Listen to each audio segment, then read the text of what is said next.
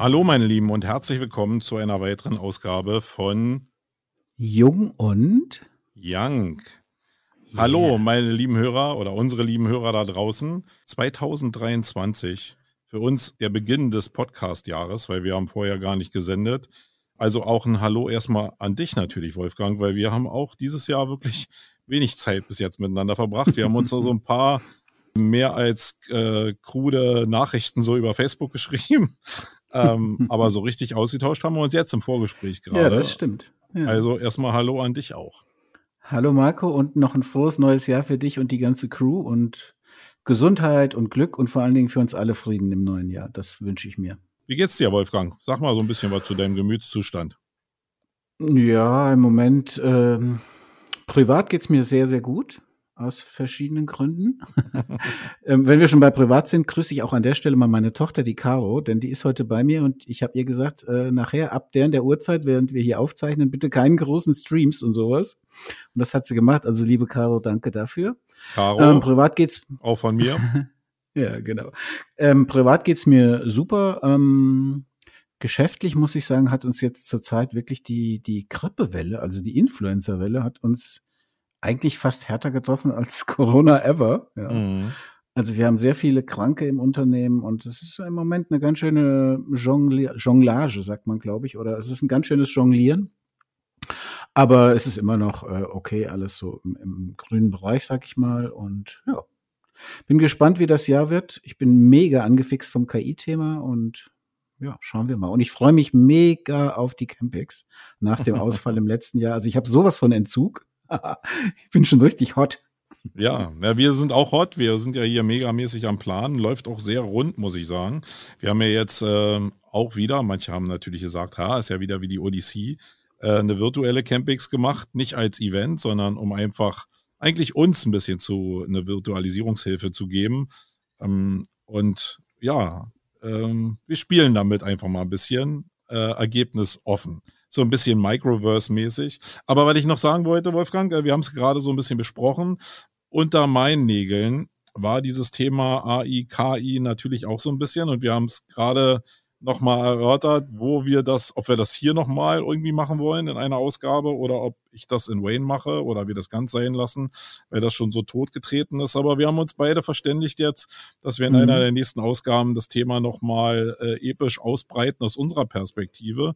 Und ich würde jetzt mal für meine Person sagen, dass da ein paar Perspektiven mit bei sind, die in der allgemeinen Diskussion noch nicht so mit bei sind. Und die würde ich ganz gerne mit dir austauschen, Wolfgang, aber auch mit euch da Mhm. draußen austauschen, ähm, damit wir da vielleicht in die Diskussion kommen, weil ich, es wird uns 2023 auf jeden Fall extrem begleiten, glaube ich.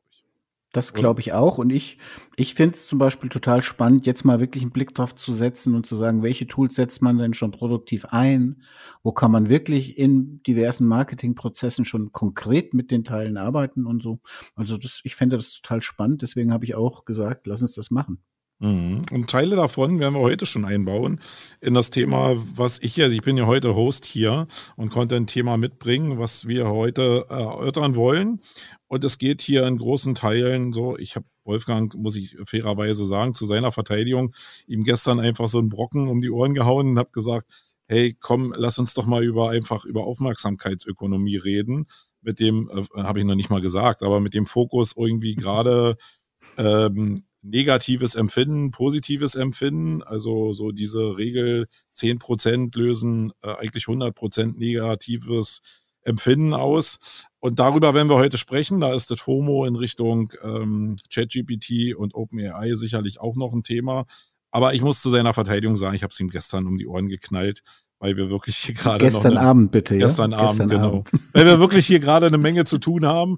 Und das ist halt auch ein Teil der Wahrheit, dass äh, eben so ein Podcast-Format, ähm, wenn dann der Druck von außen stärker wird, wie jetzt bei Wolfgang auch mit dem Krankenstand, dann wird's halt schwierig. Ihr merkt ja, es ist ja im Januar, 25.01. Wir haben uns ja ein bisschen Zeit gelassen, um wieder reinzukommen. So so ist aber das Leben als, als Unternehmer und ihr werdet das verstehen, denke ich mal. Wenn ihr da aber Themen habt oder Fragen habt zum Thema ChatGPT, äh, OpenAI, wo es hingehen kann, dann lasst uns das doch schon mal wissen im Vorfeld zu der Sendung, die wir denn da planen. dann können wir eure Fragen auch nochmal in die Sendung mit einbauen und unsere Perspektiven dazu packen. Vielleicht ein paar Sachen auch recherchieren dazu, um euch ähm, möglichst, möglichst die besten Antworten zu liefern zu dem Thema. Weil ich glaube, da gibt's auch nicht die eine Antwort, sondern da gibt's halt nur viele Perspektiven, die ihr dann selber zusammenschustern müsst. Ich glaube, darin liegt viel, viel mehr die Magie. Ne, Wolfgang? Ja, finde ich auch. Und äh, was mich persönlich so ein bisschen umtreibt im Moment, ist so die, die konkrete Umsetzung. Also wenn ihr zum Beispiel schon einen Workflow habt, wo ihr sagt, ich nutze ein KI-Tool in einem speziellen Bereich, äh, um irgendwas zu machen, um einen Prozess schneller oder effizienter zu machen, das wäre mal sehr, ein sehr schönes Thema, was wir aufgreifen könnten. Vielleicht also abseits, würde ich noch einschränken, abseits dieser Programmiergeschichte, weil ich glaube, also ich, oder zumindest spreche ich jetzt für mich, weil der Bereich interessiert mich persönlich jetzt überhaupt nicht so. Ja. Äh, seid ihr ja. damit irgendwie, also du hast zwar da ein paar Beispiele immer mal gezeigt in deinen mhm. äh, äh Social-Profilen, aber bist du wirklich jetzt mit Coding betraut, jetzt irgendwie irgendwelche Skripte zu machen, auf die du dich denn auch verlassen nee. müsstest, dann, äh, damit die ein bestimmtes Resultat liefern?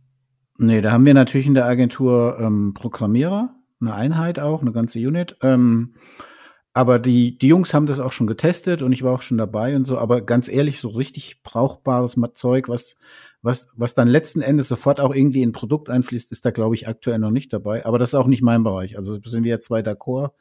Für, mir geht's, für mich geht's mehr so um die Content-Erstellung im Prinzip. Genau, also eher den kreativen Bereich abseits vom genau. Coding, so würde ich es mal sagen. Wenn ihr da also Fragen habt, dann immer entweder zu Wolfgang oder zu mir mhm. und dann ähm, nehmen wir das gerne auf in der nächsten Sendung. Wolfgang, heute soll es über auf, äh, um Aufmerksamkeitsökonomie gehen. Das ist ein, ein Part, der mich extrem begleitet und ich will meine Perspektive und einen Vortisch einfach dazu geben. Ich bin in Komischerweise in 2022, auch in den Jahren davor, aber in 2022 war es für mich sehr, sehr präsent, schon in so eine ja, Spirale hört sich jetzt äh, blöd an, aber mir ist bewusst geworden, wie viel negative Vibes eigentlich so gerade Social Media, Medien, Berichterstattung, mein Verlangen nach Informationen so für meine Psyche ausgelöst hat. Und das ist ja alles Teil der Aufmerksamkeitsökonomie, wie ich das so empfinde. Ökonomie hat natürlich immer auch einen Business-Charakter, also wo auch Geld verdient wird und so. Da können wir auch nochmal drauf eingehen.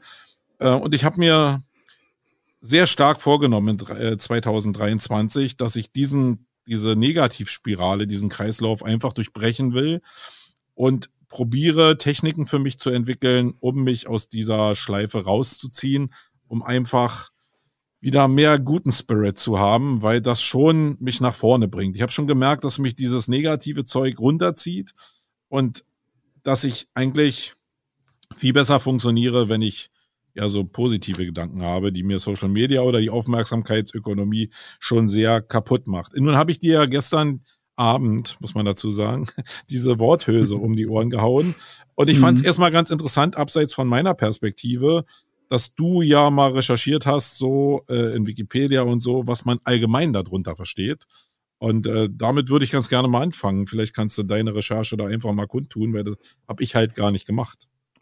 Genau, also ich habe ähm, ich habe auch im Studium damals, ich, ich das Wort hat mir sozusagen ein paar Synapsen wieder äh, reanimiert und ich wusste, ich habe da schon mal was drüber gelesen. Ich habe auch noch mal nachgeguckt in meinem Studium, was ja nun schon sehr lange her ist.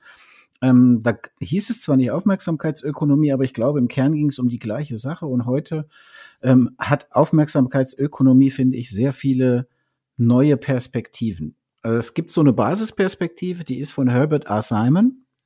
Und der hat gesagt, die Summe aller Aufmerksamkeiten ist proportional zur Bevölkerung der Welt natürlich. Also wenn du vier Milliarden Menschen hast mhm. äh, oder acht Milliarden, dann hast du die doppelte Aufmerksamkeit, weil einfach doppelt so viele Menschen da sind. Aber proportional zum Menschen ist die immer gleich.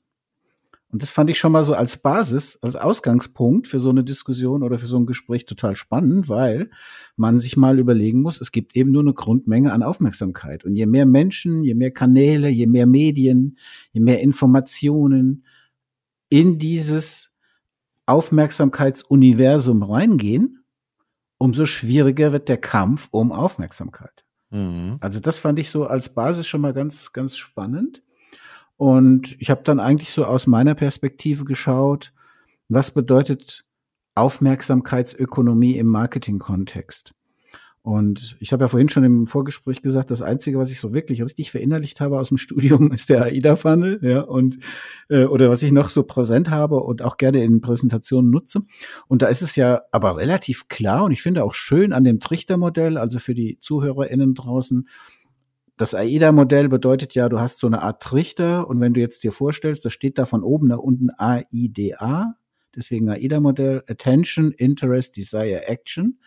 Und das bedeutet, du hast oben erstmal diese Aufmerksamkeitsebene, Attention. Das heißt, so je mehr Aufmerksamkeit ich bekomme und mehr Menschen da oben in den Trichter reinkippe, umso mehr Umsatz kann am Ende des Tages unten irgendwo entstehen. Also das ist dieser Kampf um Aufmerksamkeit. Und alles, was sich in diesem Kontext bewegt, ist für mich erstmal per se Aufmerksamkeitsökonomie. Mhm. Mm, genau. Also dann habe ich nachgeguckt, was hat sich da verändert und ich finde, da hat sich einiges verändert in den letzten Jahren. Also zum Beispiel, dass ich musste da sofort an den Clemens Gibitzki denken. Viele Grüße an ihn gehen raus. Ein ganz, jo. ganz, ganz, ganz toller Vortragsredner, den ich sehr mag und der immer redet vom Prosumenten. Also, dass der Konsument, der Konsument, und ich meine natürlich immer weiblich, männlich und divers, aber dass der Konsument heute ja auch Produzent ist. Fast jeder produziert heute irgendwas. Facebook, LinkedIn, Insta oder weiß ich was, ja. Oder sonst wo in irgendwelchen Foren oder egal was du machst, du produzierst Content und damit erzeugst du Aufmerksamkeit. Das heißt, so wie der Blick des Unternehmens auf den Kunden sich verändert hat, so hat sich eigentlich auch diese Aufmerksamkeitswelt verändert. Du liest etwas, du siehst etwas, du kommentierst etwas, du likest etwas und in dem Moment produzierst du selbst einen Content, der auch wiederum Aufmerksamkeit erzeugt. Also es ist total spannend, aus der Perspektive mal drauf zu schauen, finde ich. Aber und ist es so, weil man, also ich habe probiert, das hier so in drei Pros und Cons eigentlich runterzubrechen, die jetzt aus meiner Perspektive da eine Rolle spielen könnten. Und bei mir ist das erste, der erste Pro-Bereich, ähm, dass eigentlich jeder, also die Betonung liegt auf jeder, die Möglichkeit hat, in dieser äh, Aufmerksamkeitsökonomie seine, seine Rolle zu finden und Aufmerksamkeit zu bekommen. Aber umso mehr ich diesen Satz lese im Pro-Bereich, muss ich sagen, stimmt das denn überhaupt? Weil natürlich ist es so, dass also rein theoretisch jeder die Möglichkeit hat. Wenn ich mir aber die reinen Interaktionszahlen und die Engagementzahlen und so angucke von allen Leuten, die mich so umgeben, dann sind es vielleicht zehn Prozent der Leute, die wirklich, wirklich durchstarten und echte Aufmerksamkeit bekommen. Jeder kriegt so einen Hauch und das passt ja super zu deiner Formulierung zu diesen, es sind immer nur 100 Prozent. Viele kriegen von diesen 100 Prozent einen Bruchteil ab, ja, und es fühlt sich für einen selber super an, wenn man ein bisschen Aufmerksamkeit auch bekommt.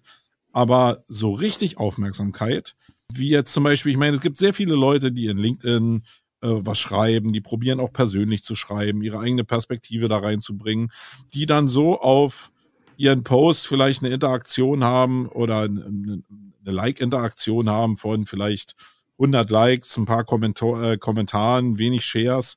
Und dann habe ich so, äh, da gehen auch Grüße raus an den ähm, Andreas Bierwirt, jemand, der gar nicht so viel Follower hat, also im Verhältnis zu link anderen LinkedIn-Menschen, der aber einen unheimlich starken Engagement-Faktor hat. Ähm, das heißt, ich, ich sehe von diesen äh, Bierwirts da draußen eigentlich sehr, sehr wenig.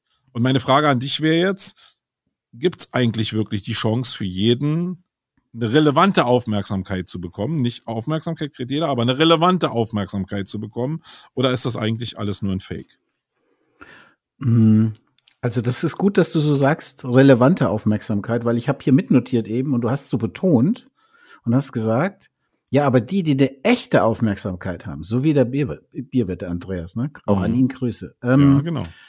Ja, und da habe ich mir hingeschrieben, was ist denn eigentlich eine echte Aufmerksamkeit? Und jetzt hast du dann zum Schluss ja noch die Kurve bekommen und hast gesagt, eine relevante Aufmerksamkeit. Und die Frage ist doch an der Stelle, so wie du es jetzt betont hast und gesagt hast, ist eine echte Aufmerksamkeit an der Stelle ja eine hohe Reichweite. So habe ja. ich es jetzt interpretiert. Ja, und Engagement, denn, ne? Also Reichweite, genau, der Algorithmus schafft die Reichweite auf mhm. Basis des Engagements. Und die Frage, die ich mir stelle, ist, ist es das Ziel von Aufmerksamkeit immer möglichst umfangreich zu sein, möglichst hohes Engagement, möglichst hohe Reichweite oder kann es unter Umständen auch sein, dass du vielleicht nur ein paar Leute brauchst, aber eben die richtigen. Ja? Mm, ich habe da so ein Beispiel. Wir haben in der Agentur hier ein Unternehmen, das macht, stellt Rollen her, also sozusagen Rollen, die unter dem Bürocontainer sind. Da musst du eine Million verkaufen im Monat, mhm. um irgendwie ein bisschen unterm Strich eine schwarze Zahl. Also das ist jetzt keine echte Zahl, um Gottes Willen, mhm. falls die Leute mir zuhören. Das sage ich jetzt einfach als Philosophie so dahin. Aber ich weiß zum Beispiel, dass es Schwerlastrollen gibt, die im im NASA-Bereich und ESA-Bereich, also im Satellitenbereich eingesetzt werden. Und ich habe das mal mitbekommen, die müssen, weiß ich nicht, 20 Tonnen pro Rolle aushalten oder so. Und da hast du natürlich ja keine große Reichweite. Also insofern, da hast du vielleicht zehn Leute, die das interessiert weltweit oder 20, aber da ist ja die Audience nicht besonders groß. Deswegen, ich würde jetzt Aufmerksamkeit per se an Aufmerksamkeitsökonomie nicht unbedingt eine große Reichweite koppeln. Hm, in der Regel wird es so sein. Also gerade im B2C-Bereich, wenn du, und deswegen sind ja auch klassische Medien, lineare Medien wie Fernsehen auch immer noch super erfolgreich, muss man ja mal sagen. Mhm. Wenn du, wenn du Böhmermann bist und kannst über, äh, über die TV halt eine Wahnsinnsreichweite generieren, dann kannst du auch in sozialen Medien sofort gut durchstarten. Umgekehrt ist es halt wahnsinnig schwierig, nur ohne eine mediale Präsenz im Fernsehen oder als Schauspieler oder so, dann wirklich auch eine große Audience aufzubauen. Das geht auch, aber das ist deutlich schwerer. Also insofern, ich, aber deine Frage war ja, ist es für jeden möglich? Ich glaube ja. Mhm. Über verschiedene Möglichkeiten, Wege ist es immer möglich. Okay, lass mich nochmal runterbrechen. Also ja, ich bin ja bei dir und das weiß ich ja auch, dass jeder seinen kleinen Teil vom Kuchen äh, bekommen kann. Die Frage ist ja nur, wenn man, es fühlt sich ja diese Aufmerks diese Aufmerksamkeit und dieses Engagement, dieses Feedback, was man bekommt, vielleicht Anerkennung, vielleicht aber auch Provokation, also diese ganzen emotionalen Trigger, die fühlen sich ja immer für einen selbst nach relativen 100 Prozent an. Die sind aber gar keine 100 Prozent. Und wenn ich jetzt gucke, wie viel Zeit sehr viele Leute, einschließlich meiner Person, jetzt dafür einfach äh, einsetzen, um dieses bisschen, sage ich jetzt mal, äh, an Engagement zu bekommen, könnte ich nicht diese Zeit und wenn man einfach mal auf seine auf seine Ticker guckt, einfach mal einfach am, am Handy, die Nutzungsdauer von Social Media Plattformen. Wenn man das mal auf einen Monat summiert und ich nehme jetzt die 20 Stunden meinetwegen und mache da draus irgendwie in einem anderen Bereich irgendwas. Ich kümmere mich um eine echte Paid-Werbekampagne oder ich kümmere mich um SEO oder ich mache Networking im klassischen Sinn, probiere Menschen kennenzulernen, Füße in die Tür zu bekommen bei möglichen Kunden, ist die Zeit nicht da eigentlich besser aufgehoben und ist dann das nicht eine Illusion, diese Zeit nur mit dem bisschen Engagement, also dieser relativen Aufmerksamkeit, ist die nicht völlig falsch eigentlich bei vielen eingesetzt? Ich würde jetzt mal tippen bei 90 Prozent. Boah, das ist eine schwierige Frage, weil ich glaube, du kannst es nicht pauschalisieren. Ähm, ja, also gebe ich dir recht, es gibt bestimmt viele Menschen oder Unternehmen, die da wahnsinnig Energie reinstecken und am Ende kommt wenig bei raus. Also ich habe jetzt auch nicht die Wahnsinnsreichweiten und so weiter. Von der Brutto-Reichweiten oder von der Bruttozeit, die ich in sozialen Medien verbringe, würde ich allerdings auch, keine Ahnung, einen erheblichen Prozentsatz der Zeit mal dafür abziehen, dass ich einfach da lerne. Also das ist gar kein, das ist kein, in dem Moment kein, kein Erreichen von Aufmerksamkeit für mich oder unsere Produkte in der Agentur, sondern da geht es einfach darum, dass ich mich weiterbilde, connecte und so weiter. Mhm. Das ist erstmal der Teil. Dann gibt es natürlich den Teil, wo ich Content, in dem ich Content produziere, um zu versuchen, Menschen auf uns aufmerksam zu machen, auf die Agentur. Das ist sicherlich so. Ähm, wenn ich es auf unseren konkreten Fall runterbreche, dann haben wir relativ wenig Resonanz, aber wir haben deutlich, also wir haben schon Kunden gewonnen darüber in den mhm. letzten Jahren. Immer wieder mal. Und ähm, ja, bei mir zum Beispiel wäre es dann so, also wenn ich jetzt den konkreten Vergleich nehme, dann gewinnen wir deutlich mehr Kunden, wenn ich irgendwo auf der Bühne stehe. Das ist für uns so, glaube ich, das effizienteste, ohne dass wir das je gemessen haben. Aber gefühlt ist das das effizienteste Medium. Ich bin auf irgendeiner Konferenz oder irgendwo eingeladen, ich halte einen Vortrag, kommen die Menschen und dann wird in der Regel auch oft ein Projekt draus und die Kunden bleiben dann auch lange. Mhm. Ähm, Im Verhältnis das heißt, du könntest ja jetzt viel Zeit von deinem Social Media Engagement, wo viel Aufmerksamkeitsökonomie äh, Zeug äh, vielleicht erzeugt wird, einschließlich dem Zeug in deinem Gehirn, äh, äh, hormonell, äh, nehmen und jetzt einfach dich mehr darum kümmern, auf noch mehr Konferenzen zu reden, wenn du weißt, dass der Conversion-Hebel halt super funktioniert. Mhm, genau. Könnte ich, also das würde wahrscheinlich besser funktionieren dann. Aber löst er auch dieselben hormonellen Reaktionen aus? Also ist es jetzt genauso, wenn jetzt jemand nach dem Auftritt zu dir kommt und sagt, äh, Wolfgang, was, äh, oder Jung, wenn ihr eher sagen, was Sie da erzählt haben, ist ja faszinierend, lassen Sie uns mal zusammensetzen. Hat das dieselbe Ausschüttung an Hormonen, an Glückshormonen, als wenn du jetzt in Social Media agierst? Weil da ist ja ein bisschen diese Abhängigkeit, glaube ich, entstanden, wo man auch eine Fehlinterpretation vielleicht äh, hinbekommen kann, gehirnmäßig. Mhm. Also das ist ja jetzt eine sehr individuelle Frage an mich persönlich. Ja, genau. Genau, bei mir ist es so, dass das dann eher so ist, dass so kleine äh, Aufmerksamkeits-Hormonschübe ähm, über Social Media kommen ab und an, ja, und zwar in alle Richtungen. Mal ärgert man sich, mal freut man sich, oft freut man sich, oft ist es auch einfach nur ein, ein kreativer Austausch. Das sind aber die Vorträge, also die Menschen und die Gespräche, die aus den Vorträgen resultieren, deutlich intensiver. Also das muss ich schon sagen, persönlich gefühlt jetzt, ja. Aber ich wollte noch mal auf dein Beispiel zurück, weil ich, wo ich nicht mit dir übereinstimme, ist diese Rolle klassisch oder andere Medien, SEO, SEA, Printwerbung, whatever, ist auf der guten Seite und Social Media jetzt als Beispiel auf der schlechten. Ich würde das gar nicht so nach Kanälen trennen. Habe ich die, ich hab die habe ich jetzt nicht getrennt, glaube ich, oder? Habe ich die getrennt? Das klang für mich so ein bisschen, dass du sagst, dieses ganze Social Media Engagement, wo ich ja um Aufmerksamkeit auch bettle mit ganz vielen Menschen, ja. kommt da am Ende überhaupt was bei raus. Und ich finde, ich habe mal ein Beispiel mitgebracht. Ich habe mir auch überlegt, was sind denn eigentlich so Beispiele für, für, für Aufmerksamkeitsökonomie-Methoden, sag ich jetzt mal. Mhm. Und eine Methode zum Beispiel, musste ich an unseren Podcast denken, damals, du erinnerst dich an lecker, lecker, lecker, lecker, lecker, lecker, lecker, lecker, lecker, ja? Also diese unfassbare Wiederholung von irgendwelchen Dingen, die dann aber letzten Endes dazu führt, dass du Aufmerksamkeit generierst. Von, ich glaube, das war ein Müsli-Hersteller, ich weiß jetzt gar nicht mehr genau. Ich kann, kann mich überhaupt nicht mehr erinnern. ja, genau. Also das ist ja eine Methode und ich habe mir überlegt, welche gibt's noch? Und ich habe zum Beispiel ein Beispiel mitgebracht von einer, naja, ich will's, ich sag's mal so neutral, wie es im Podcast jetzt geht, von einer sehr, sehr, sehr netten Person, ja, die ich sehr, sehr mag das ist nämlich eine ähm, Dame, die Silke aus Hameln, die Silke Strasser, die hat das Unternehmen Silk Touch und sie bietet verschiedene Massagearten an. Sie massiert, zum Beispiel kommt sie, könnte sie zu euch in die Barracks kommen oder nach zu Sumago kommen in, und könnte im Haus bei euch massieren oder sie macht äh, mobile Massagen und so weiter und so fort. Alles mit sehr starkem Gesundheitsfokus. Warum erzähle ich das? Weil sie gesagt hat, mein Medium ist TikTok. Ich mhm. gehe auf mhm. TikTok und ich mache Live-Massagen. Und ich habe das mitbekommen. Mittlerweile, wie gesagt, äh, bin ich ganz gut in Kontakt mit ihr und ähm, ich habe mitbekommen, welche Resonanz sie da hat. Das sind dann teilweise 140, 150 Leute in so einer Live-Massage. Der Aufwand für sie ist relativ, der Mehraufwand relativ gering. Klar, sie muss das irgendwie, stellt ein Handy hin, fragt die Leute natürlich vorher, ganz klar, das ist abgesprochen mit denen, die bekommen dann auch entsprechend ein anderes Preismodell, wenn die sagen, okay, du darfst hier meine Rückenmassage zeigen. Ne? Da gibt's auch bestimmte Vorgaben, natürlich, was bedeckt sein muss und so weiter. Gerade bei TikTok wird das ja sehr restriktiv gemacht. Aber vom Prinzip her, wenn ich um, über Aufmerksamkeitsökonomie rede, dann hat die Silke das genau richtig gemacht. Die hat gemerkt, okay, wenn ich live zeige, was ich tue in diesem Medium TikTok, dann bekomme ich dadurch Kundenanfragen. Und die generiert richtig viel Kundenanfragen darüber. Ne?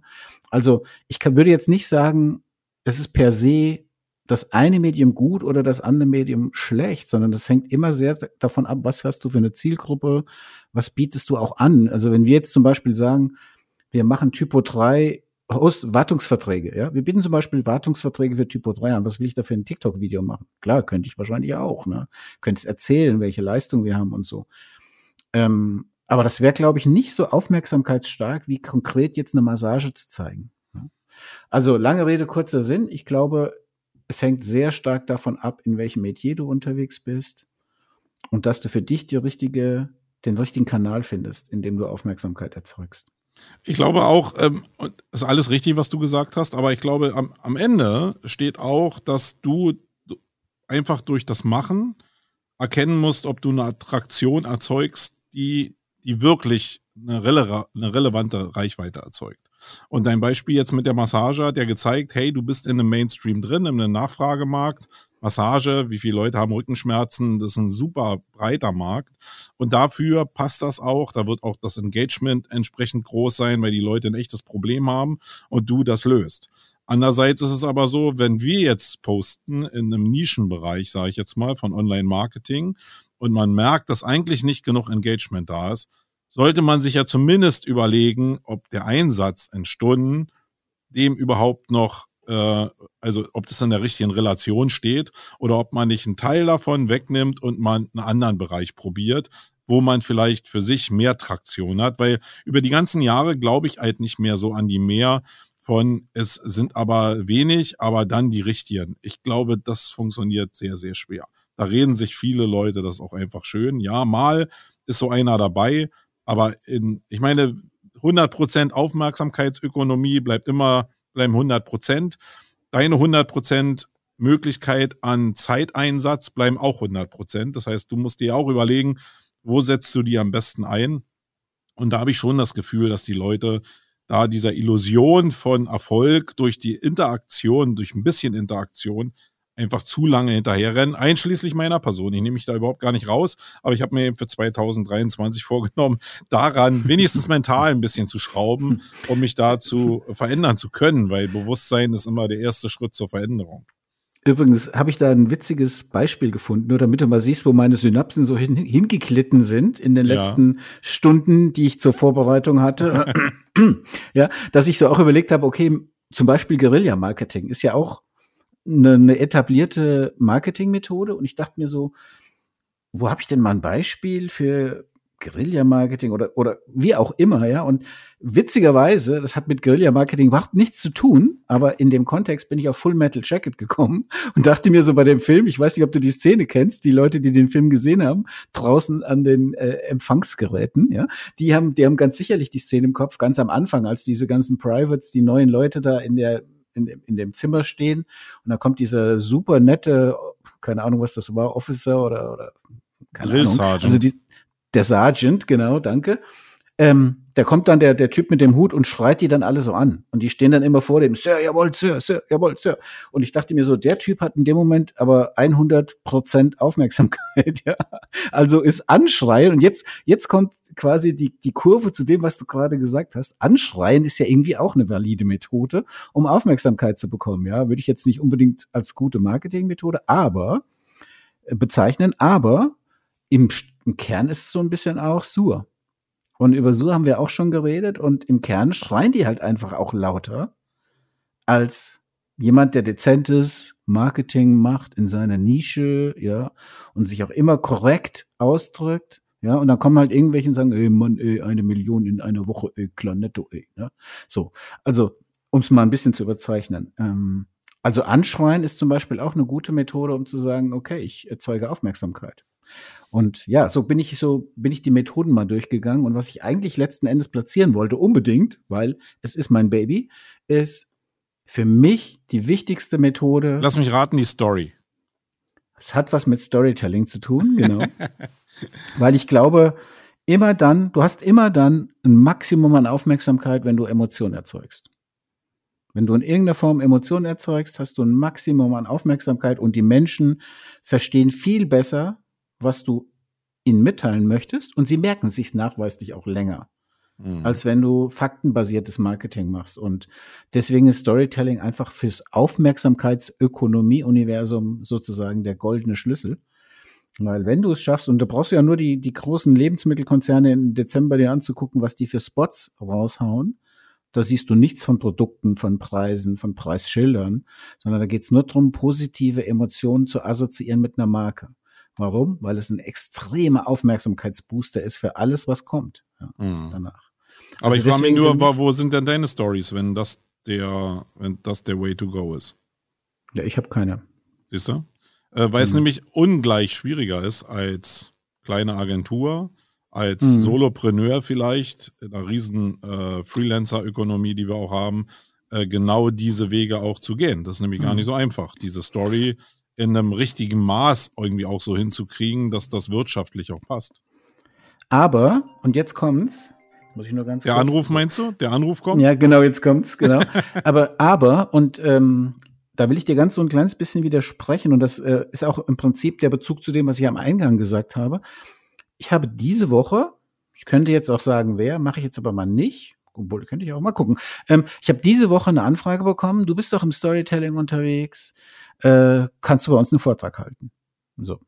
Ich sage jetzt mal in Darmstadt, werde ich äh, im Februar einen Vortrag halten zum Storytelling. Das heißt, ich habe natürlich nicht die 8,5 Millionen Follower, aber es gibt doch Menschen, die meine Geschichte verstanden haben, ja, dass ich äh, zu dem Thema auf die Bühne gehe und ein bisschen was erzählen kann. Und ja, also es funktioniert schon auch. Ich habe Aufmerksamkeit für das Thema bekommen und habe jetzt letzten Endes dafür auch einen Speaker-Slot bekommen und freue mich Genau. auch dahin zu fahren.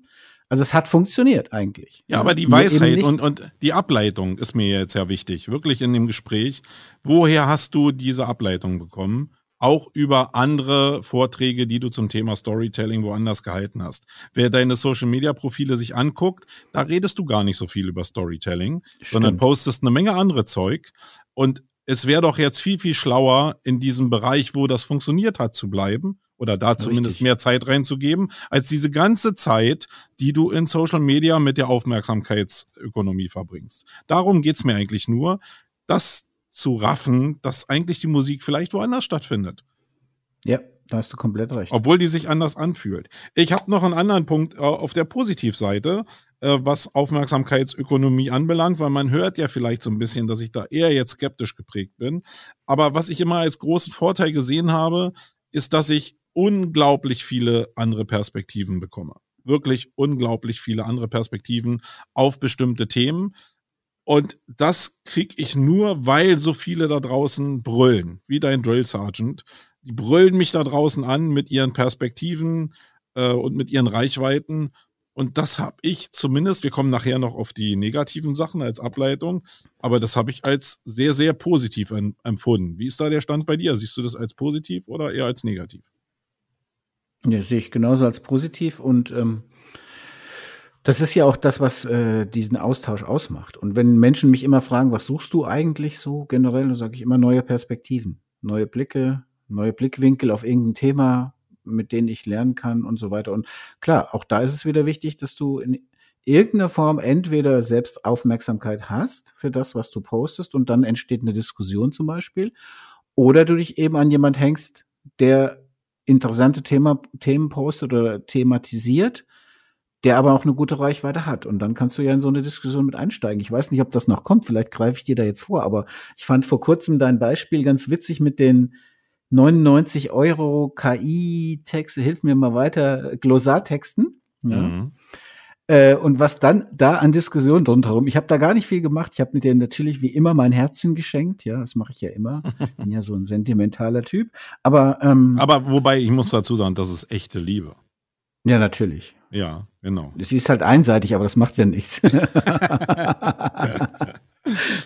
Nein, Spaß. Ähm, ich ich habe das aber wirklich verfolgt und fand es total spannend, welche, welche Range auch die Meinungsbildung da hatte. Ja. Mm, kannst ja noch mal was zu sagen, was da bei dir so alles aufgeschlagen ist. Ich habe es ja auch nicht alles gelesen, aber ich fand es schon spannend, welche Perspektiven die Menschen im Moment auf dieses Thema haben. Ja?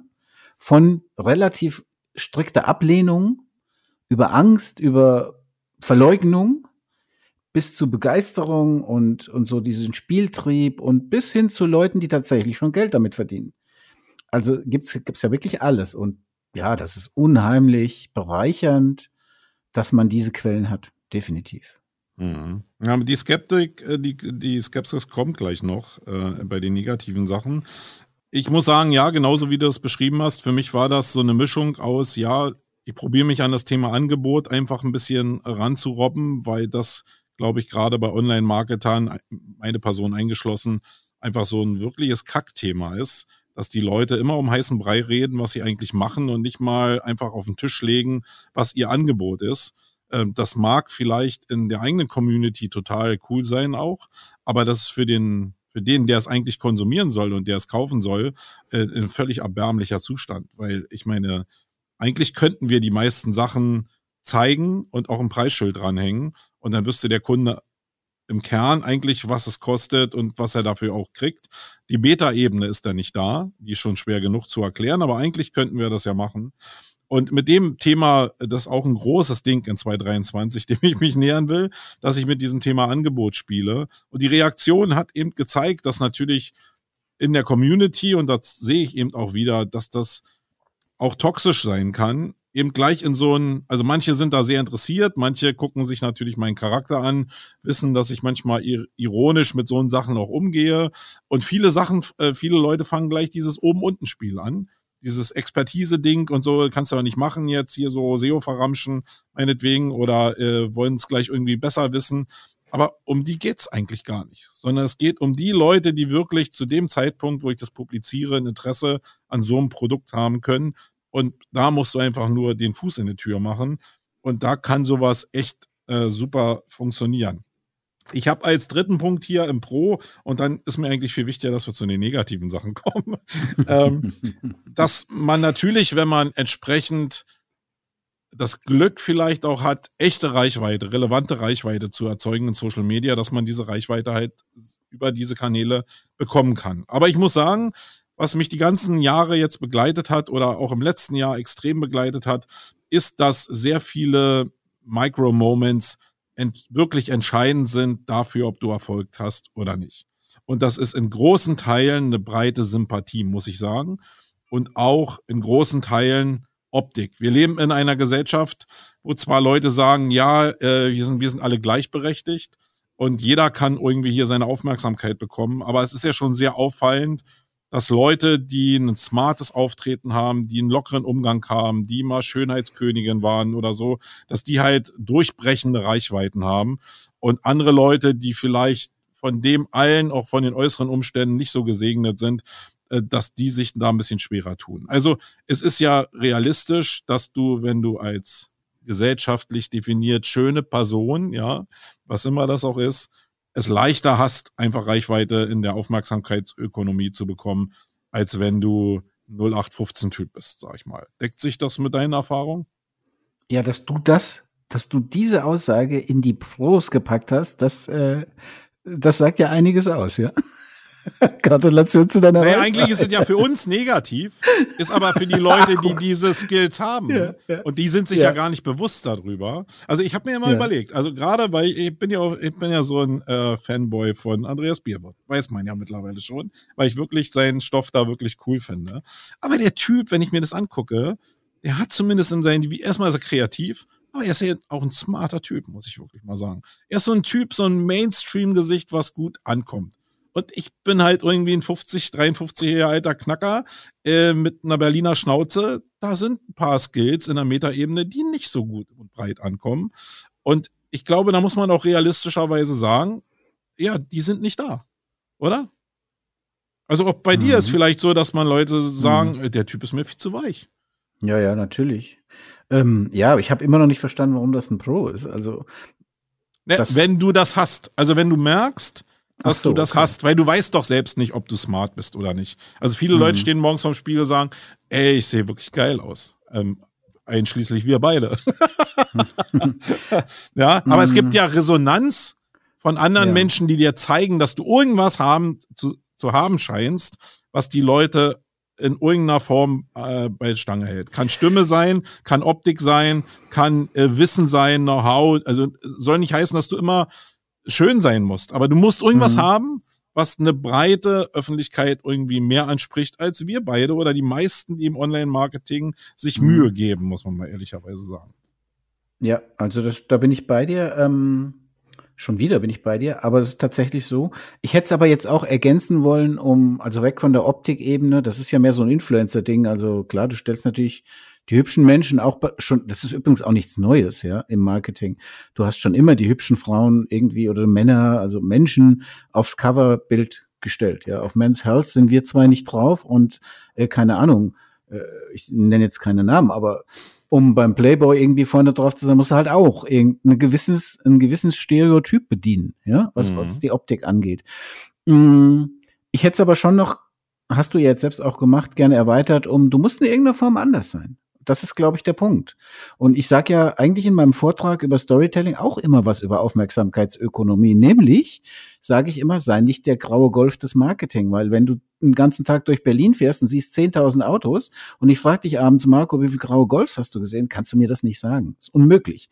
Wenn du aber einen pinkfarbenen Hammer gesehen hast, mittags irgendwo an der Kreuzung, und ich sage, ist, ist dir irgendwas aufgefallen, dann sagst du vielleicht, die Chance ist sehr hoch, dass du sagst, boah, ich habe mir doch so einen Hammer gesehen, so pinkfarben mit Chromfelgen und so. Warum? Weil der irgendwie einzigartig war, besonders und anders. Und das, also das würde ich als Pro nehmen, dass wenn du besonders eloquent bist, besonders klug bist, besonders, keine Ahnung, also wenn du in irgendeiner Form anders bist, dann hast du eine Chance, eine breite Aufmerksamkeit zu erreichen. Und das muss man ehrlicherweise sagen, sind wir halt auch nicht. Also aber, an, aber anders ist auch schwierig, muss ich mal sagen. Ne? Also sagen wir mal jetzt, also ich bin bestimmt anders als andere Menschen. Ich bin auch jemand, der mal poltern kann. Das ist ein Teil meines Charakters.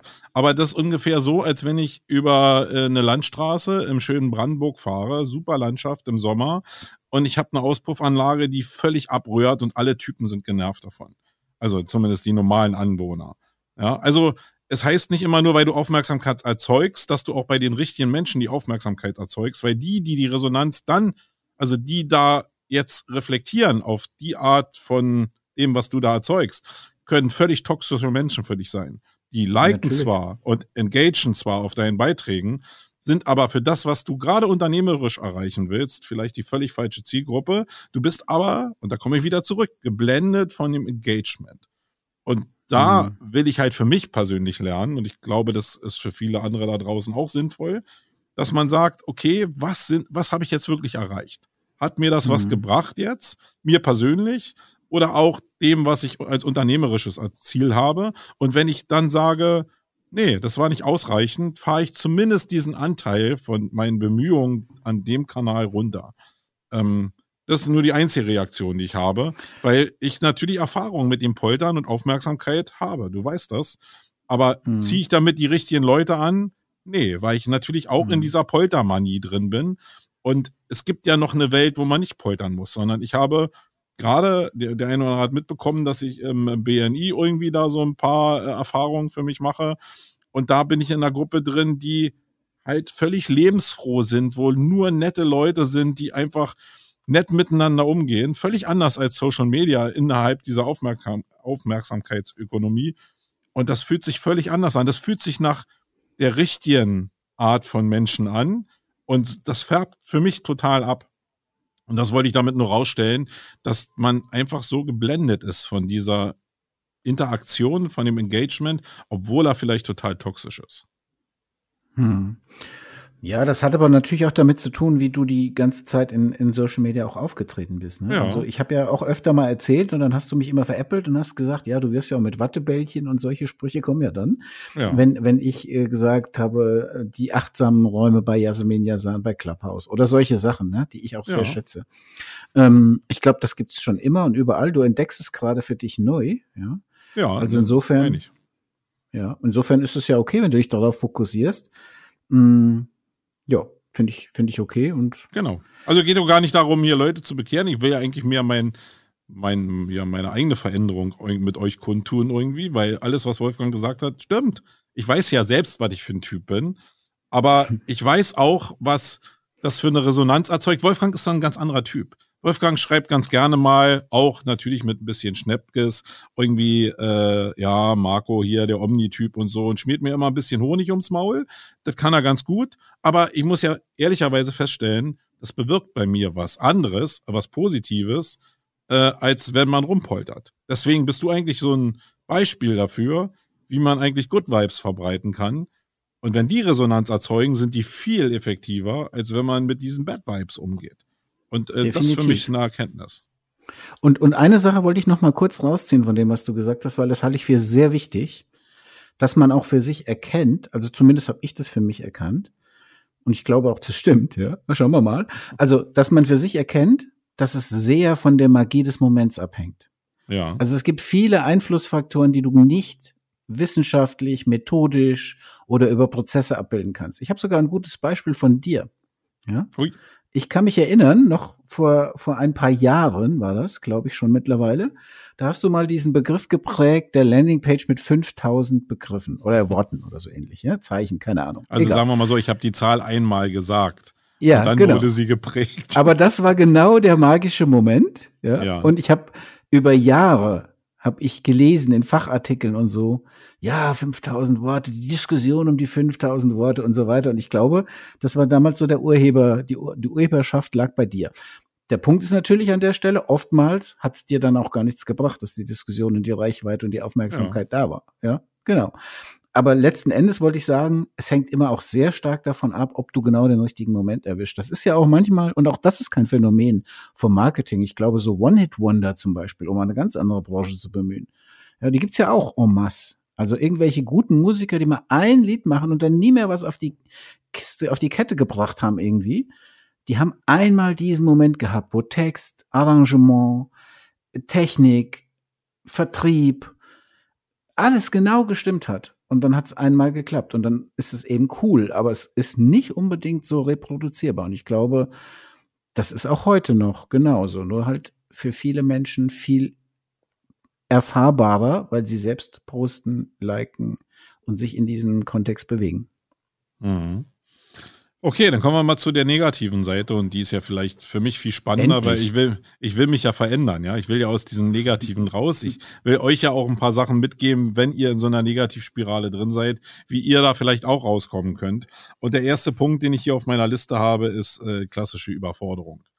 Ähm, ich habe im letzten Jahr, also eigentlich schon seit Corona, muss ich sagen, wenn ich so Revue passieren lasse, aber speziell im letzten Jahr, auch durch den Ukraine-Krieg und äh, ja, überhaupt durch die Veränderung, die wir auch im Unternehmen hatten und so, probiert wie ein Bekloppter ein Verständnis für die Abläufe und die Welt zu bekommen. Ich habe probiert zu verstehen, wie alles miteinander zusammenhängt. Da kommt dann auch wieder diese Aufmerksamkeitsökonomie ins Spiel. Ich habe eine Menge Social Media mir angeguckt, um andere Perspektiven, was wir im Pro-Jahr gesagt haben, äh, aufzunehmen. Ich habe mir ohne Ende Landshows angeguckt, andere Talkshows angeguckt, viel Media angeguckt, um möglichst viele Perspektiven zu bekommen und muss nach spätestens einem Jahr sagen, ich bin gescheitert, in der völligen Überforderung gescheitert, mit der Erkenntnis, ich werde es nie raffen. Also schon raffen, manche Verständnisse sind da, aber die großen Zusammenhänge sind nicht in meiner Hand. Ich kann sie sowieso nicht verändern, was sowieso eigentlich ein, der Klassiker ist. Ich probiere was zu verstehen, weil ja was damit passieren soll, ich kann es gar nicht am Ende verändern. Das heißt, ich habe sehr, sehr viel Kraft und da sind wir wieder bei diesen 100 Prozent investiert, die Welt zu verstehen, ohne die Welt am Ende des Tages verändern zu können. Und ähm, diese Form der Überforderung ist bei mir jetzt zumindest realisiert mit dem, Resultat, dass ich probiere, Social Media und Medienkonsum, gerade Nachrichtenkonsum und Bildungskonsum, sage ich mal, in YouTube und Co., einfach radikal runterzufahren. Äh, und ich merke, wie schwer das ist.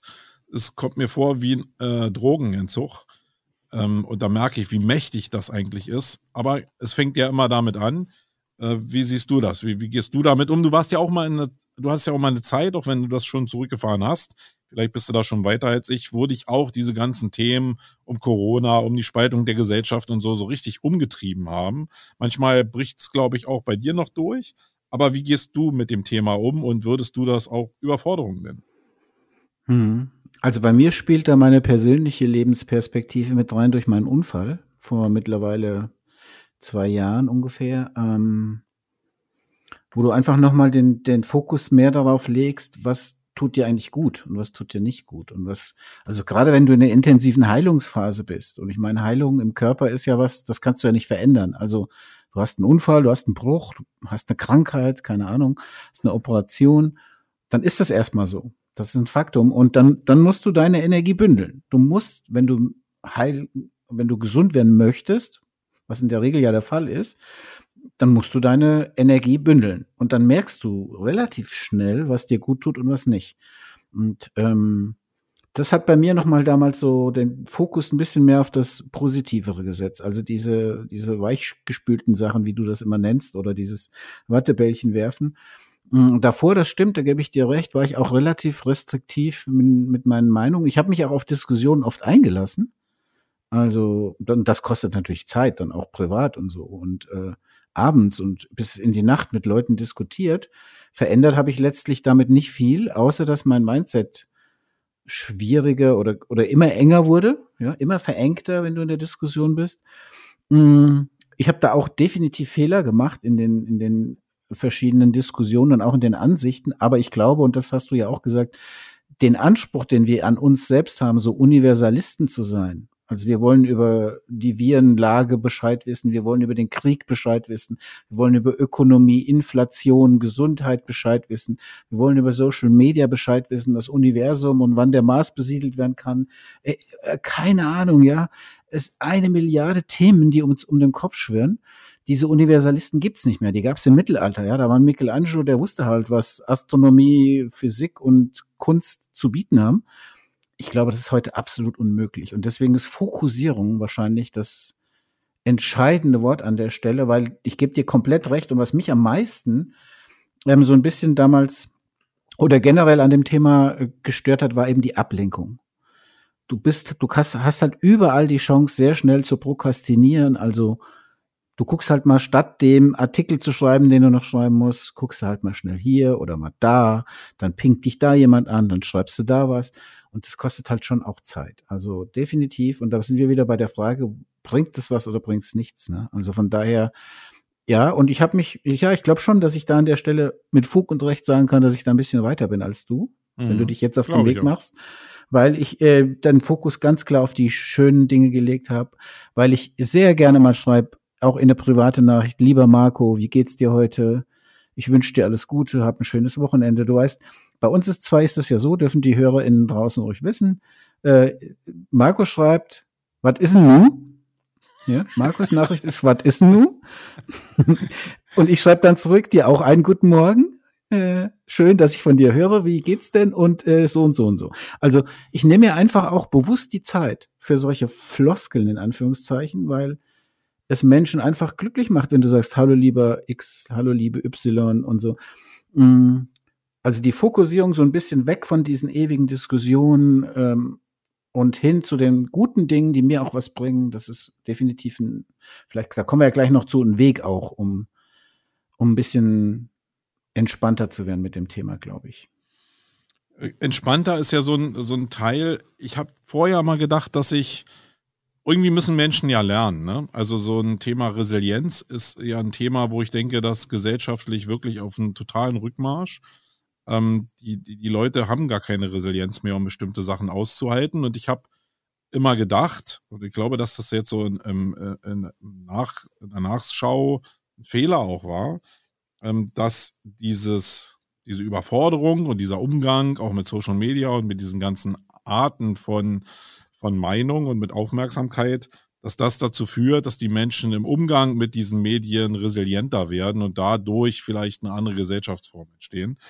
Bin aber mittlerweile äh, völlig anderer Meinung. Ich glaube, dass wirklich 90 Prozent der Menschen damit überhaupt gar nicht umgehen können und das, was ich da reininterpretiert habe, nicht mal für mich ja geklappt hat, weil ich, ja, vielleicht habe ich mich jetzt auf den Weg gemacht, das ist vielleicht die Form der Resilienz, die ich entwickelt habe, aber im Kern können diese Menschen oder können die meisten Menschen das gar nicht so entwickeln und deswegen komme ich nochmal auf, auf das Hauptthema, was ich hier auf meiner Con-Seite habe, was mir extrem im letzten Jahr aufgefallen ist, ist, also das wusste ich eigentlich schon vorher, aber es ist ja mal eine Sache des Bewusstseins und wie man es realisiert, dass wir eigentlich in der ganzen Gesellschaft wirklich kleine Gruppen haben, die unheimlich laut schreien und man denkt, das ist die Wahrheit. Und äh, ich muss mich da irgendwie, muss ich mir das realisieren, dass das nicht die Wahrheit ist. Wir haben ja, schöne Beispiele dafür, Silvester zum Beispiel. Also ich weiß nicht, du hast die Sendung vielleicht auch von Lanz und Precht dazu gehört. Fand ich super spannend, weil mir das nochmal so die Augen geöffnet hat, dass da einfach vielleicht 200 Leute, lass es 500 Leute gewesen sein, über die Stränge geschlagen haben. Und jetzt Leute anfangen, die, die Migrations- und Integrationspolitik der letzten äh, Jahrzehnte in Frage zu stellen, die ja wirklich, wirklich eine Erfolgsgeschichte ist, wenn man das vergleicht eigentlich so mit anderen Ländern. Und ja, mir auch, ich werde auch immer so übertüncht von diesen ein Prozent, wo, wo denn diese Hauptaufmerksamkeit drauf geht und sehe dieses große Ganze dann eigentlich gar nicht mehr. Und könnt ihr jetzt sagen, ey, wir sind, oder könnt super stolz darauf sein, dass wir als Deutschland das geschafft haben, eigentlich 99 Prozent der Leute relativ gut zu integrieren, bei allen Schwierigkeiten, die dabei sind. Aber nein, man guckt immer auf diese scheiß ein Prozent. Und da sind wir ja bei diesem Strudel wieder. Ist jetzt, aber was ist die Lösung? Ist jetzt weniger Konsum an Medien die Lösung? ähm, weil ich komme ja zu dieser Erkenntnis auch nur, weil ich konsumiert habe. Oder äh, muss ich konsumieren, um dahin zu kommen? Wie hast denn du das für dich gemacht? Ich glaube, die Auswahl, also letzten Endes gibt es nicht die Wahrheit. Das ist, glaube ich, schon mal eine Erkenntnis, die wir finden müssen und die wir erkennen müssen. Es gibt meine Wahrheit, es gibt deine Wahrheit und es gibt die Wahrheit von Caspar David Brecht und von Markus Lanz und von Politikern und keine Ahnung. Es gibt verschiedene, auch die Menschen, die in solchen Brennpunkten wohnen und die einen Migrationshintergrund haben, haben eine andere Perspektive als wir, komplett. Also haben wir auch eine andere Wirklichkeit und eine Wahrheit. Ähm, deswegen glaube ich, die Wahrheit gibt's nicht. Und die Frage, wie finde ich meine Wahrheit, ist, ich glaube, es ist sehr, also für mich war es sehr wichtig, mich so ein bisschen zu konzentrieren auf die, welche, also auf die Art, welche Medien nehme ich quasi als Informationsquelle und, und wirklich da auch zu selektieren und auch so ein bisschen für mich ähm, bestimmte Kriterien zu entwickeln.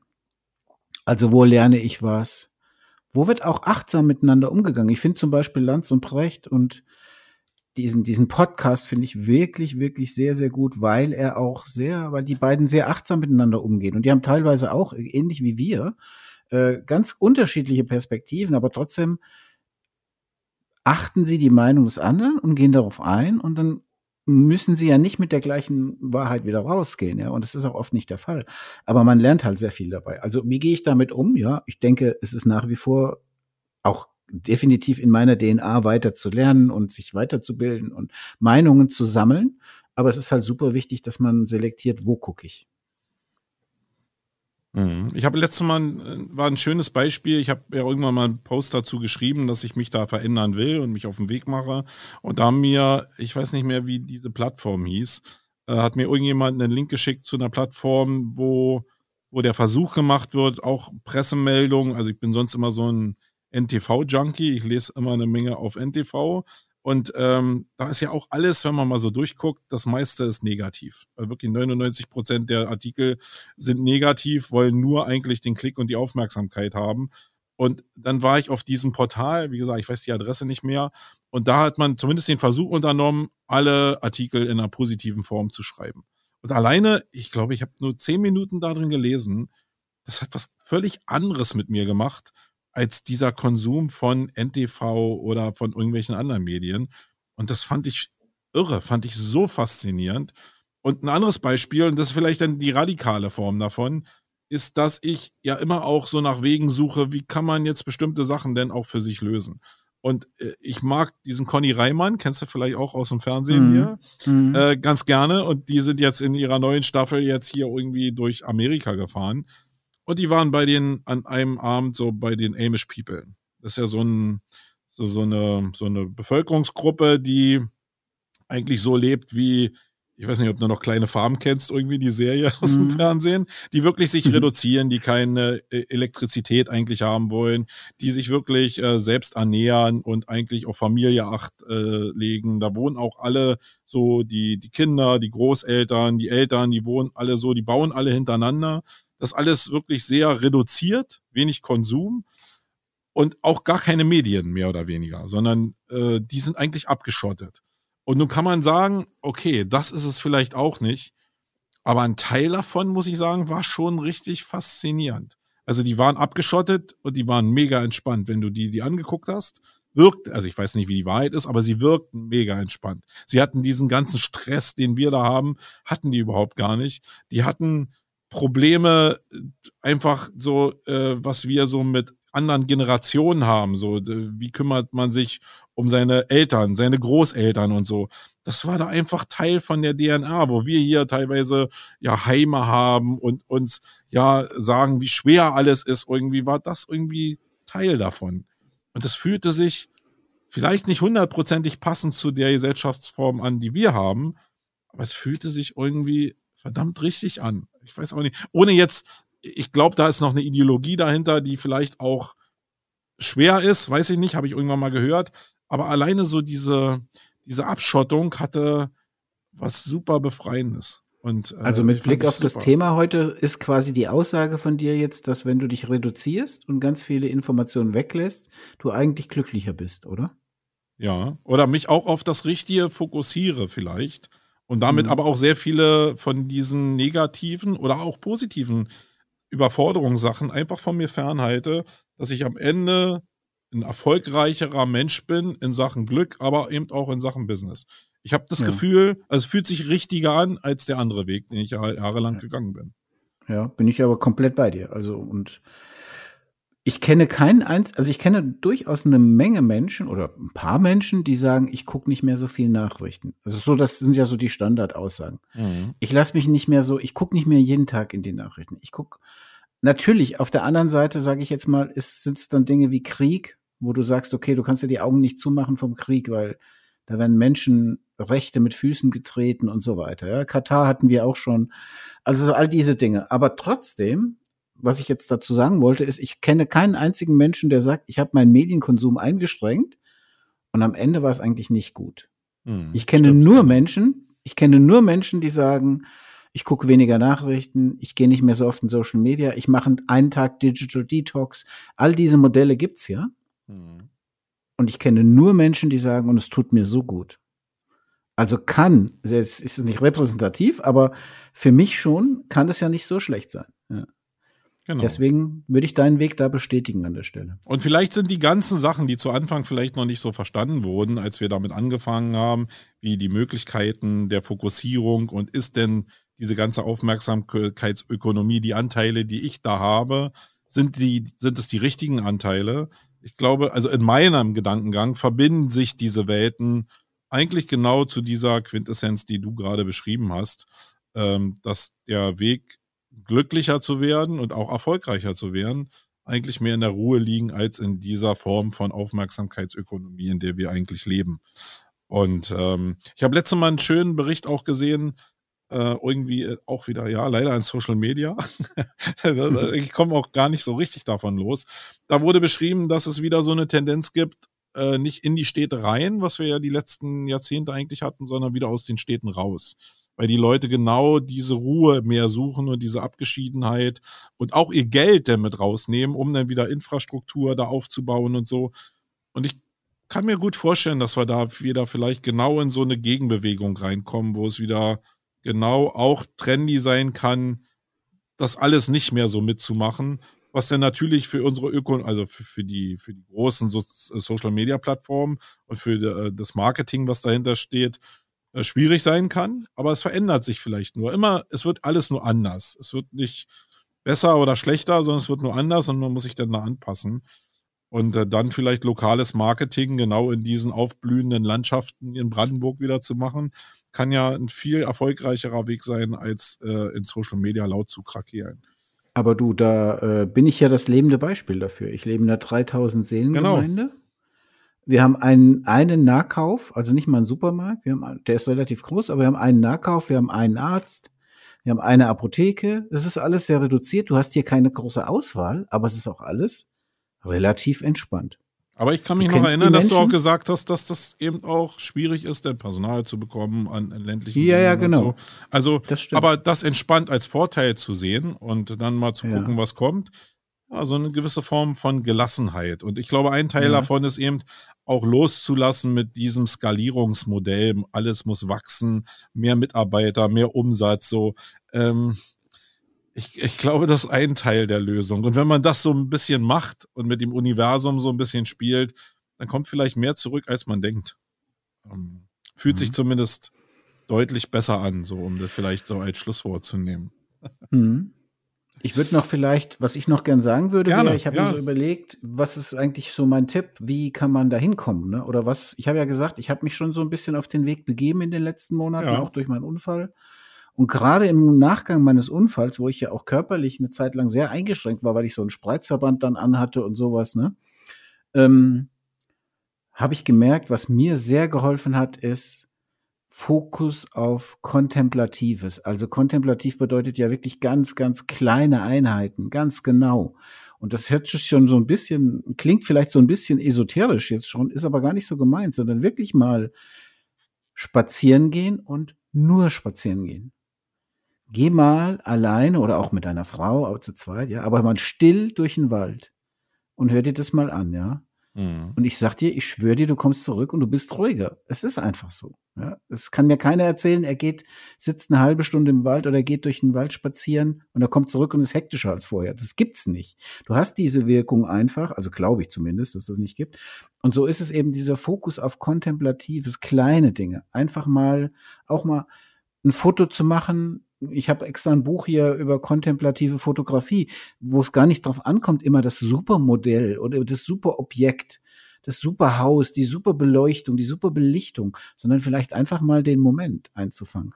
Also so dieses Fokussieren auf etwas mehr kleinere Einheiten, nicht mehr zu versuchen, immer das große Gesamtbild auch zu bekommen. Ich glaube, das ist ein Weg. Und der zweite Weg, der mir geholfen hat, das war wirklich ganz gezielt, bewusster positiv zu auszuwählen, die Medien, auch die Menschen und auch selbstbewusster zu, also nicht selbstbewusster, sondern selbstbewusst positiver zu sein.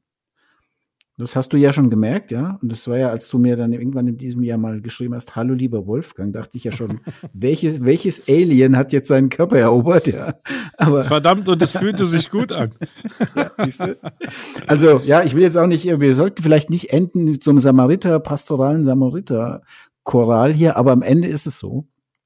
Ich glaube, eine große Sache ist auch, was ich auch gelernt habe, schon als ich auf dem Jakobsweg war, manchmal kommen ja im Leben so die Sachen zusammen, äh, die Magie liegt, und das passt ja zu deinem Waldspaziergang, liegt oftmals in der Langeweile. Langeweile zuzulassen. Langeweile hört sich immer so negativ besetzt an in unserer Gesellschaft, auch in dieser Aufmerksamkeitsökonomie.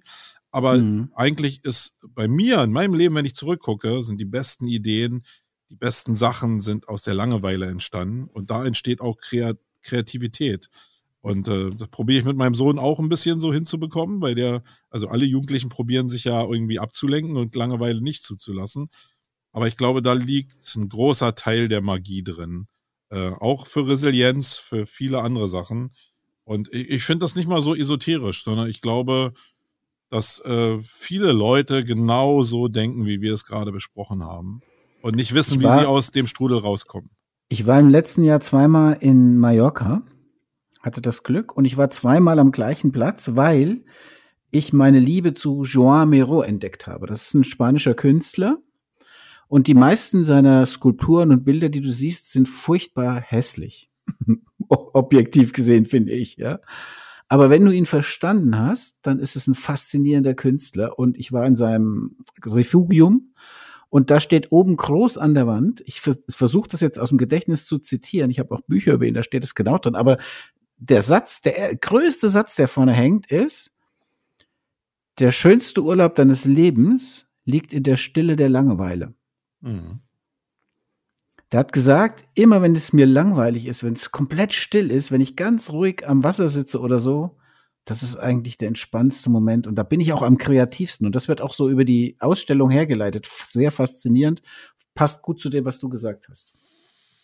Genau. Und äh, ich will auch eigentlich damit enden. Ich meine, du bist so ein Verfechter davon, dass du immer sagst, ey, lass uns hier nochmal einen Medientipp raushauen. Ich will heute mal genau damit nicht enden, sondern wir sagen, wir machen es genau heute nicht. Weil äh, ihr seht es vielleicht nicht, ähm, ich sitze hier an, hinter einem Regal, wo, äh, oder vor einem Regal, wo alles voll Bücher ist. Und das ist ein Teil des Problems, würde ich mal sagen. Und deswegen machen wir heute einfach, bitte, lieber das Wolfgang, ich mal richtig cool. gar nichts. Ein richtig cooler Move, ja, genau. Ja? Der, der Medientipp heute lautet, hör mal eine Viertelstunde in dich rein einfach. Genau. Lass mal Ruhe und Langeweile einfach zu. So. Finde ich super. Das finde cool. ich auch super.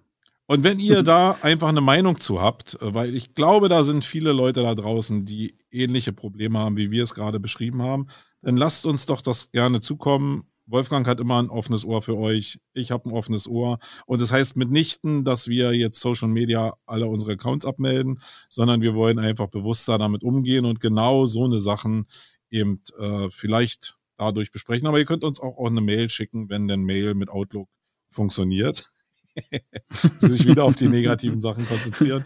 Ähm, dann gerne. Also gerne Feedback zu dieser Show, würde ich mich drüber freuen, weil das echt eine Metaebene ist, eine Metaebene ist, die uns beide, glaube ich, sehr stark bewegt. Ja, das, Und das wird uns schönes, auch noch begleiten. Und ich würde auch ganz gerne. Wolfgang, äh, dass wir am Ende des Jahres vielleicht mal einfach so einen Rückblick machen, wie wir beide das geschafft haben. Und Sehr äh, wenn, wenn, wenn wir uns weiterentwickelt haben, dass, dass wir das einfach an die Leute da draußen Und, und weißt du, was wir dazu machen? Pass auf. Ja, Äh, was? Folgend, folgenden Vorschlag, jetzt spontan. Wir beide versuchen übers Jahr das umzusetzen, machen wir ja sowieso, Ja. und schauen mal am Ende des Jahres, wie es geklappt hat. Und dann sprechen wir uns vorher ab und ne, laden die Person mit in den Podcast ein, wenn sie möchte, von der wir gesagt haben, die haben wir am positivsten wahrgenommen. Irgendwie. Ja, das ist cool, sehr cool. Die hat aber wieder Vibes gemacht. Aber in Social Media wieder, da sind wir wieder Ja. ein Teil des Problems. Aber wir, Muss ja nicht unbedingt, ja, aber kann, ja. ja, also reduziert, in, in positiver Form. Genau. Also Social Media ist cool, aber positiv. Genau. Genau, so machen wir Das das. machen wir das ist ein super Aufruf. Alles klar, Wolfgang. Super Thema, mir hat dir. Spaß gemacht. Äh, wir auch. sind dann raus, liebe Leute. Tschüss. Habt eine schöne Zeit. Tschüss.